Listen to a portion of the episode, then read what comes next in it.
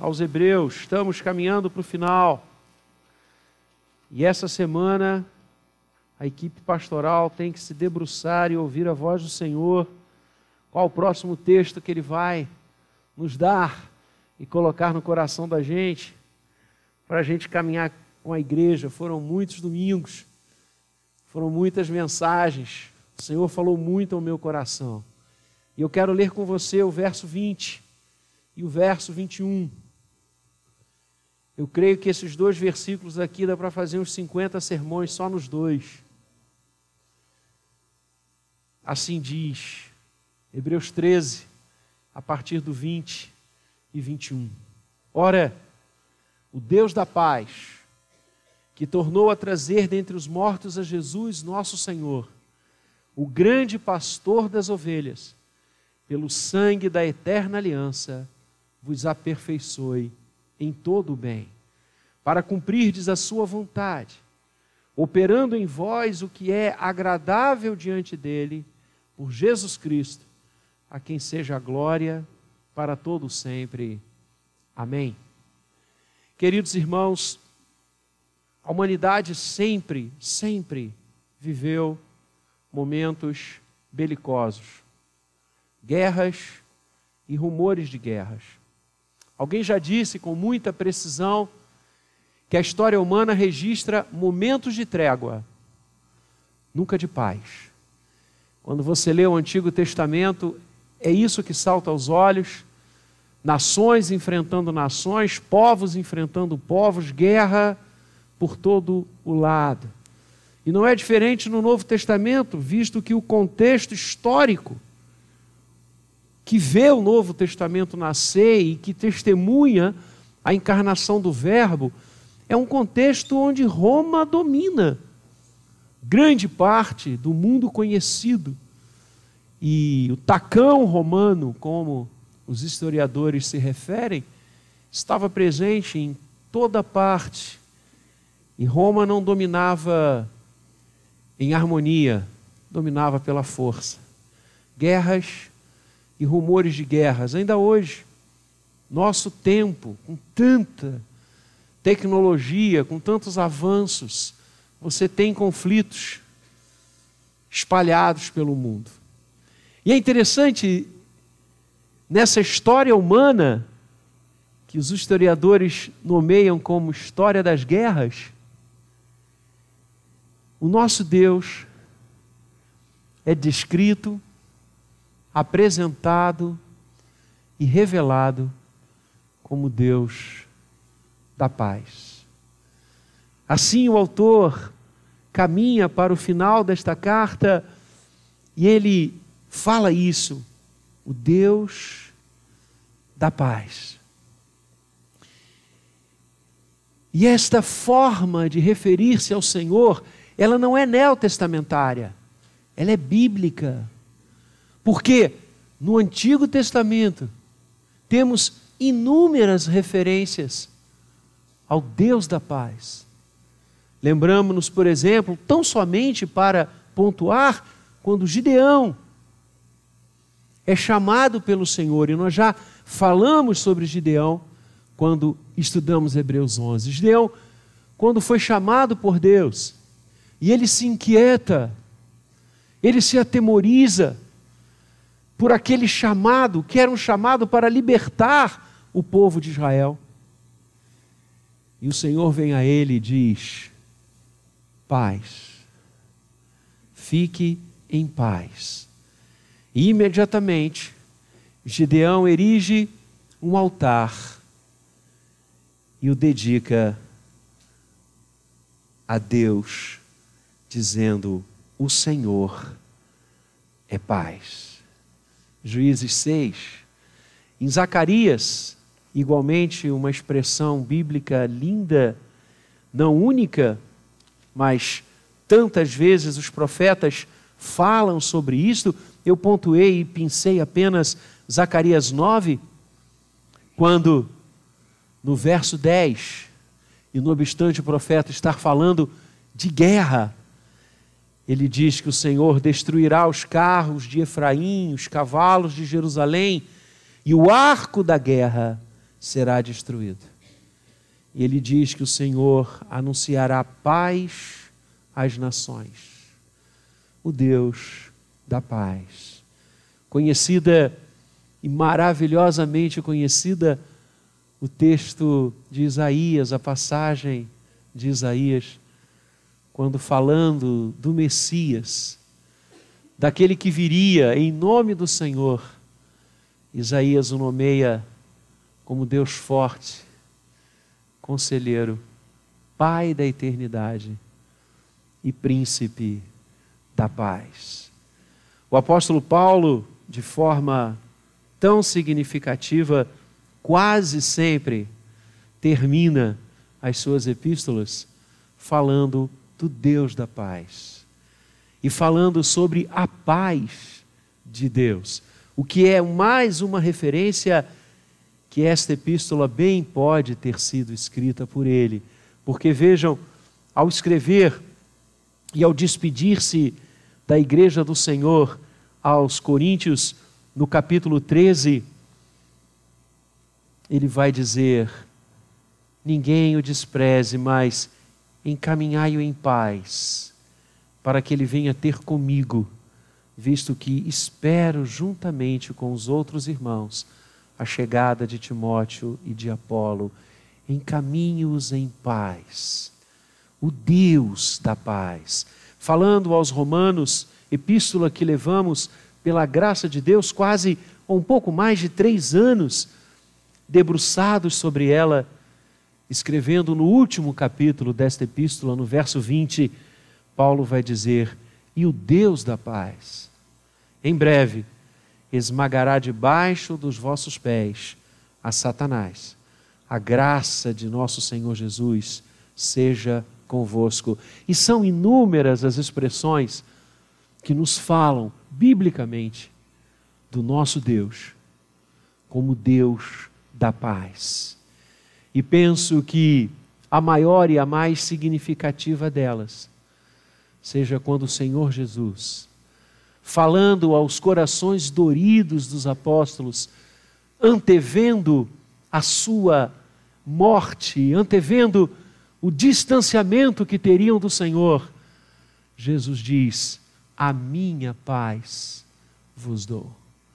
Não vou lá dou como o mundo a dá.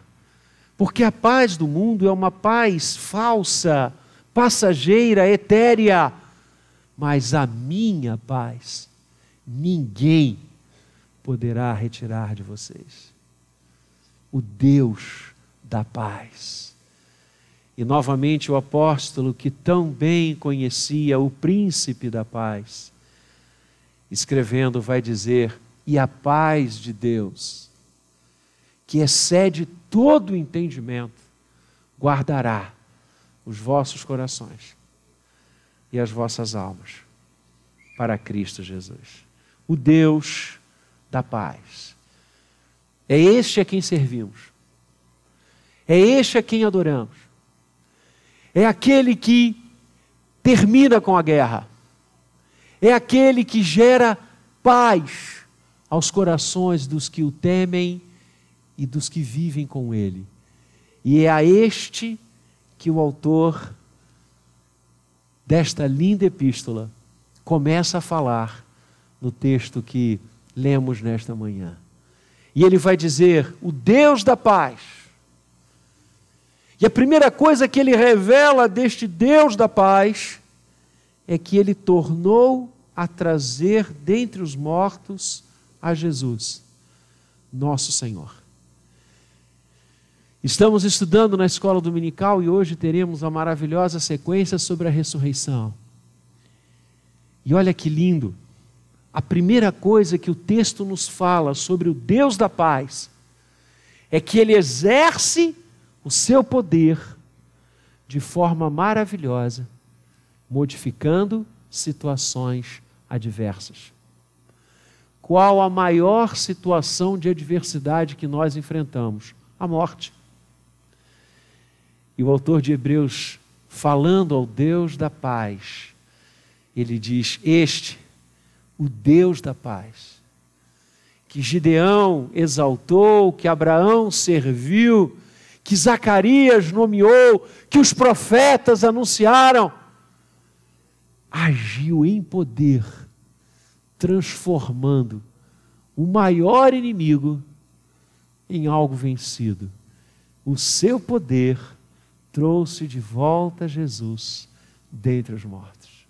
O Deus da paz não é aquele impassível, inerte, absolutamente distanciado.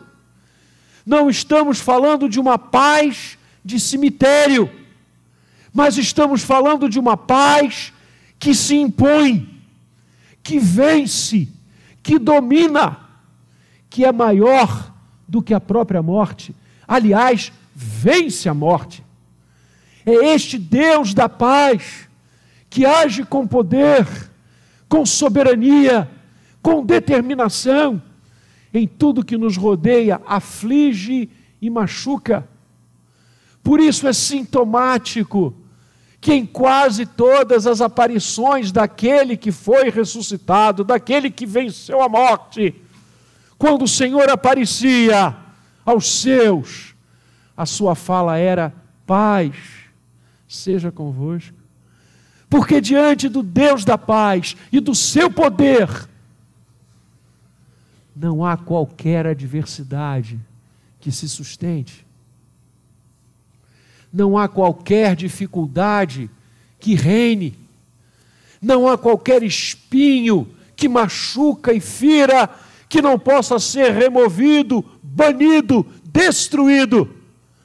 Por isso, e nós lemos, o apóstolo Paulo nos ensina que o Deus da paz destruirá Satanás e o colocará debaixo dos seus pés. É exatamente isso que a palavra quer que eu e você aprendamos nesta manhã.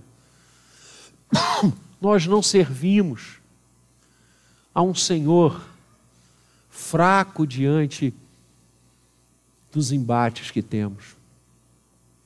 Não servimos a um Senhor insensível ao que passamos não adoramos aquele que é subjugado pelas adversidades da vida. Pelo contrário, adoramos o Deus da paz, que age poderosamente contra as dificuldades que enfrentamos. Por isso podemos ter paz. Por isso a paz de Deus excede todo entendimento servimos ao Deus da paz. Aquele que ama nos ver em paz. Aquele que tem um projeto para fazer de mim e de você vidas que esperem nele e que não se subjuguem à ansiedade. Ansiedade é ausência de paz.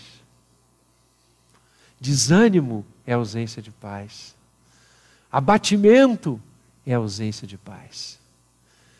E nós vivemos um momento de vida muito complicado. As pessoas que convivem conosco estão doentes, enfermas. A enfermidade mental, notadamente pós-pandemia, tem batido recordes como nunca antes. Os institutos de saúde prospectaram. O maior problema hoje, talvez batendo pau a pau com o câncer, seja a saúde mental do ser humano. Qual é o antídoto? Qual é a vacina? Qual é o remédio? Curvar os joelhos diante do Deus da paz. Eu quero ver alguma ansiedade. Eu quero ver alguma tristeza. Eu quero ver algum abatimento. Eu quero ver alguma desesperança resistir diante do poder que ressuscitou Jesus dentre os mortos. Eu quero ver o aguilhão do inferno vencer aquele que conhece o Deus da paz. Eu quero testemunhar leões dentro de uma cova prontos a devorar aquele que conhece o que fecha a boca dos leões. Eu quero testemunhar as fornalhas incandescentes, prontas a transformar em cinzas aqueles que o adoram apenas e que caminham neste mundo unicamente com os olhos fitos nele. E você lembra essa passagem? Quantas coisas eu queria trazer nessa manhã para a gente, para mostrar como Deus da paz está ao nosso lado, como o Senhor está conosco. Sadraque, Mesaque e Abidinego tiveram a coragem de enfrentar o soberano da época, o, o, o soberano de plantão, porque todos os soberanos humanos estão de plantão, só há um que reina soberanamente para todo sempre, o Deus da paz. E o soberano de plantão tinha estabelecido que construiria uma grande imagem sua, uma grande estátua sua, e mandaria tocar tudo quanto era instrumento no âmbito do seu reino, e aqueles que ouvissem o som teriam que se vergar, adorar, prostrar-se em terra e adorar aquela imagem. Sadraque, Mesaque e Abidinego disseram: Nós não faremos isso. Os nossos joelhos se dobram e se vergam unicamente para o Senhor, o Deus da paz. E as músicas tocaram, os instrumentos se fizeram ouvir, o povo se prostrou e eles não. E foram contar ao rei, e o rei os amava, e o rei ficou triste. E o rei disse: Eu vou dar uma nova chance. Porque a penalidade para aqueles que não fizessem isso era o lançar na fornalha de fogo, construída com esse propósito. E o rei o chamou e disse: Olha, eu vou dar uma nova chance a vocês, eu gosto de vocês mas vocês têm que me adorar. Eu sou o soberano. Eu vou mandar tocar de novo. E para vocês terem mais receio, eu vou aumentar a fornalha. E aqueles homens disseram, Daniel 3, depois você lê em casa. Aqueles homens disseram ao imperador da Babilônia: Olha só, a gente gosta muito de você, mas adorar só um. E ainda que o Senhor aumente essa fogueira, essa fornalha, esse fogo por tantas e tantas vezes. Eu quero, a gente quer dizer o seguinte: se o nosso Deus, se aquele a quem servimos, quiser nos livrar, Ele vai nos livrar. E se Ele não quiser nos livrar, preste atenção nisso. Aqueles que servem e amam o Deus da paz, creem que o poder dele dirige todas as coisas, até o mal. Porque eles dizem: se ele não quiser nos livrar, e nós morrermos chamuscados, queimados, virarmos pó dentro dessa fornalha, ainda assim, nós só o adoramos e nós só servimos a Ele. Que coisa linda! Como essa passagem nos ensina no mundo de hoje, quando muitos querem viver com Deus à base de troca. Se o Senhor me curar, eu faço isso. Se o Senhor me der o um emprego, eu faço aquilo. Sadraque, Mesaque e Abidinego disseram: ainda que nós sejamos consumidos pelas chamas, nós não deixaremos de adorar o Deus da paz. É isso. Não importa o que aconteça na nossa vida, se nós cremos que nós somos do Senhor, todas as coisas cooperam para o bem daqueles que amam a Deus, seja a doença, seja a enfermidade, seja o desemprego, seja a fornalha de fogo, seja o que for, porque o poder que trouxe Jesus de volta à vida é o poder que está conosco, e este poder é maior do que todas as coisas, e este poder vai também nos levar à Sua presença. E eles não adoraram aquela imagem. E o que o rei fez? Os amarrou e disse: Aumenta isso aí. E aumentou-se. Joga os três lá dentro. E o fogo estava tão forte que os caras que jogaram Sadraque, Mesaque e Abidinego lá dentro foram consumidos. E daqui a pouco vieram até o rei e disseram: Ué, nós não jogamos três homens lá dentro? Ele sim. Eu até gostava muito deles. E a gente não amarrou? Sim. Ué, mas olha lá. Não tem três. Tem quatro homens dentro da fornalha. E eles estão livres. Eu creio no quarto homem da fornalha. Eu creio naquele que, com seu poder, trouxe Jesus de volta. Eu creio que aquele que ressuscitou e venceu a morte é o que está conosco em todas as fornalhas. Eu creio no Deus da paz. E eu creio que por mais dificuldades que eu e você enfrentemos, o poder de Deus, o poder que tornou a trazer Jesus dentre os mortos, está sobre a minha e sobre a sua vida. Enfrentemos o que for, os vales escuros, as colinas difíceis, as fornalhas ardentes, os leões rugindo, o que for, o Senhor está conosco. Eu amo cantar uma das músicas novas da igreja que fala do Coliseu.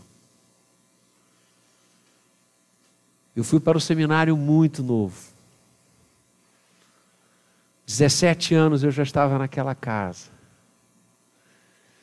E começando a estudar a história da igreja, e o primeiro pedaço, o primeiro quartel, a primeira etapa da história da igreja é a igreja perseguida. Até o ano 313. A igreja primitiva e após a igreja perseguida. E nós estudamos ali nos bancos do seminário quantos irmãos naquele momento primeiro, segundo, terceiro século, foram mortos de forma brutal, ceifados, crianças, jovens, homens, mulheres, idosos, tanta gente que foi morta nos circos romanos, nas praças romanas, nas festas romanas, matavam-se os cristãos por esporte.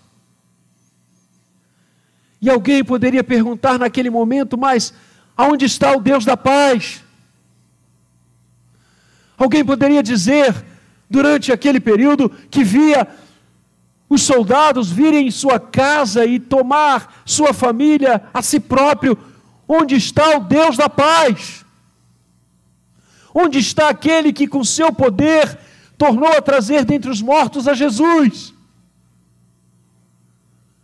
E dezenas e dezenas e dezenas e dezenas de vidas foram trituradas, queimadas, cortadas, decapitadas. Aonde está o Deus da paz? A fornalha está vencendo, os leões estão vencendo, os vales escuros estão vencendo. E eu li aquelas histórias aqueles relatos. E o grande circo, o apoteótico circo romano, o Coliseu, passou a ser como que um símbolo dessa perseguição brutal sobre aqueles que eram do caminho. E eu li aqueles relatos, e eu li o testemunho de pessoas que viram que testemunharam nas arquibancadas a morte de tantos cristãos. E eles diziam: não é possível. Essas pessoas estão sendo mortas e elas cantam, elas louvam, elas engrandecem a esse Jesus. O que é isso? Eu quero conhecer mais disso. Quem é esse que dá poder, que sustenta essas vidas na hora da morte, numa morte trágica? E o mártir, o martírio de tantos irmãos, aguçou a curiosidade, a maneira como eles eram e estavam em paz para partir para o Senhor. Muitos se converteram, a ponto de Rusto Gonzalez escrever que o sangue dos mártires foi a ceifa para o edifício da igreja. E eu fiz uma promessa a mim, nos bancos do seminário. Eu disse: um dia eu irei a Roma. E eu vou entrar no Coliseu. E eu vou colocar a minha mão na primeira parede que eu encontrar depois de eu entrar. E eu vou orar. E eu vou agradecer a Deus pela vida de dezenas e dezenas e dezenas e dezenas e centenas de mártires que criam, creram e testemunharam que o Deus da paz vence todas as coisas. E os anos passaram. e um pouco antes da pandemia, eu e o Alan conseguimos ir a Roma. Depois de tantos anos. Minha família sabia dessa promessa. Meu filho Gabriel foi antes de mim e mandou várias fotos e eu dizia: um dia eu vou fazer essa oração. E nós estávamos em Roma, chovia, um frio. E era naquela manhã que nós tínhamos programado irmos ao Coliseu. E nós fomos. Enfrentamos uma fila enorme, lembra? Mas aquela oração não podia deixar de acontecer. E finalmente nós entramos. E eu entrei naquele lugar que passou a ser um símbolo de tanta morte, de tanta destruição. A igreja, pelo menos os homens assim pensaram. O Coliseu, os leões, não pararam a igreja do Deus da paz. E a primeira parede que eu encontrei, depois que eu entrei, eu fiz exatamente o que eu quis e imaginei décadas fazer. Eu estendi a minha mão, eu estava com um casaco branco, eu estendi a minha mão, coloquei a minha mão naquelas rochas e eu orei. E eu orei em voz alta. Se alguém passasse ali, diria: esse moço é louco. E eu agradeci a Deus, porque eu tinha a honra de me unir lá no primeiro século àqueles que conheciam o poder que tornou a trazer Jesus dentre os mortos. E eu agradeci a Deus por eles. E agradeci porque eles conheceram como eu conheço o Deus da paz. E foi um momento incrível. Eu chorei muito. E depois começou o passeio. E de repente eu e o Alan encontramos uma cruz linda, fincada lá no Coliseu. E embaixo dela várias placas, em vários idiomas e aquela placa dizia que o imperador fulano de tal, não me lembro agora, construíra aquela cruz como um símbolo no lugar que simbolizava a tão grande perseguição. Ele agora colocava aquela cruz. E segundo o relato ali, no dia da inauguração, há séculos e séculos atrás, o imperador romano teria dito: esse lugar agora pertence àquele cuja fé em Sua pessoa tantos morreram por proclamar e crer. Agora, esse local pertence a Jesus Cristo. Aí eu chorei de novo. O Deus da paz. Não se incomode com qualquer coisa que se abata sobre você. Continue firme no Senhor. Olhe, olhe para o túmulo vazio. Olhe para o poder de Deus que tornou a trazer Jesus dentre os mortos. Não olhe para as dificuldades.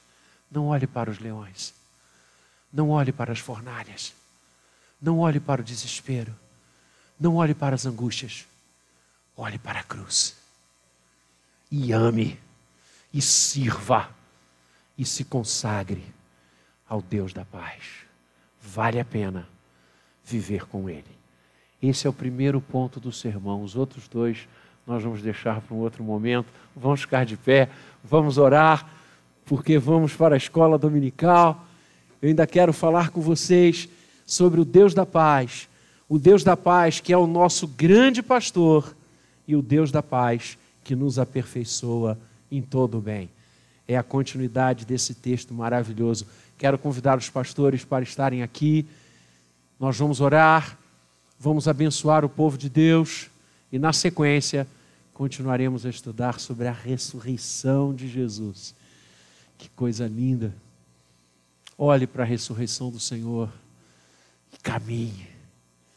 Caminhe com fé, porque a vitória é nossa, porque Ele venceu. Pai querido, que lindo poder falar sobre a paz que é tua e que excede a todo entendimento. Queremos continuar a te servir porque tu ages com poder em relação a todas as adversidades. E o Senhor vence as adversidades para alegria, privilégio e bem do teu povo. Ó Pai, caminha com a gente. Nos ensine a depender do Senhor a cada dia. Nos ensine a aprender a cada dia que a resposta final não está no Coliseu, não está na fornalha, não está na morte, está no teu poder, Senhor. Ensina-nos a crer nisso e a olhar todas as circunstâncias como sendo dirigidas e soberanamente conduzidas pelo Senhor. É assim que nós oramos, rogando tua bênção sobre a nossa vida em Cristo Jesus.